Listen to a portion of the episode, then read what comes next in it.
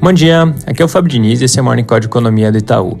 Começando por China, ontem à noite saíram dados de atividade que vieram com resultado significativamente mais forte do que esperado, com produção industrial, vendas do varejo e o indicador FAI de investimento mostrando altas expressivas no período de janeiro e fevereiro.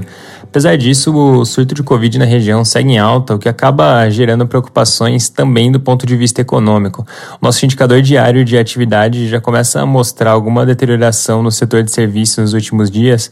É importante ficar de olho em como essa tendência evolui daqui para frente.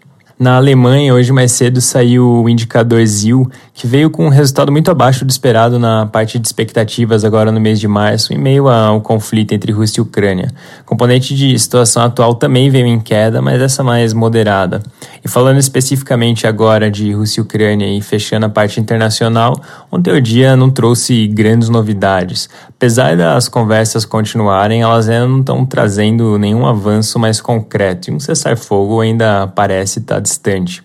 A conversa de ontem entre diplomatas dos Estados Unidos e da China também não trouxe nada muito significativo, mas pelo menos reforçou o entendimento de que é importante manter o canal de comunicação aberto entre os dois países parece mostrar um esforço das duas partes para manter o espaço diplomático para ter uma conversa entre o Biden e o Xi Jinping no futuro próximo. No Brasil, essa discussão toda sobre combustíveis segue como a principal fonte de notícias. Os jornais de hoje mostram que existe um leque amplo de propostas que vem sendo consideradas para endereçar a questão.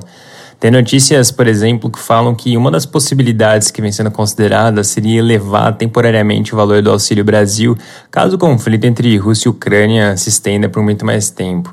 Folha de São Paulo, inclusive, coloca essa ideia como sendo cogitada pelo próprio Ministério da Economia. O argumento é que seria uma política focada justamente no público mais vulnerável, e nesse sentido seria mais eficiente do que simplesmente seguir com algo mais amplo, como a desoneração da gasolina, que é outra possibilidade que vem sendo cogitada e que conta com o apoio de uma parte do governo, mas que enfrenta uma resistência grande no Ministério da Economia.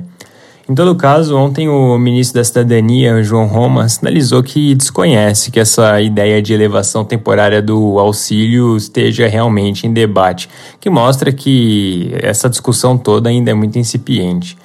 Além disso, existe também o um entendimento de que vai ser necessário dar um tempo para poder avaliar os impactos do PLP 1120, que foi aprovado na semana passada, e que além de trazer essa zeragem do Piscofim sobre o diesel até o final do ano, também mudou a forma de cálculo do ICMS. De modo geral, os próximos passos nessa discussão toda parecem estar bem relacionados ao desenrolar do conflito entre Rússia e Ucrânia. Colocando de outras palavras aqui, um cenário onde o conflito não se estende por muito tempo tende a tirar bastante a pressão por medidas adicionais nessa frente dos combustíveis.